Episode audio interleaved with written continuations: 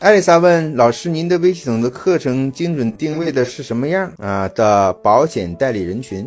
嗯，我们微系统的课程从去年十月份到现在呢，经过这么长的时间，我们也会发现呢，它不是适合所有的代理人。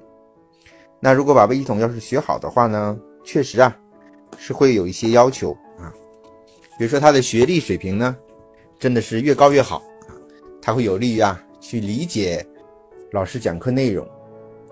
因为他的年龄呢，尽可能要年轻一些啊，八零后和九零后是最好的。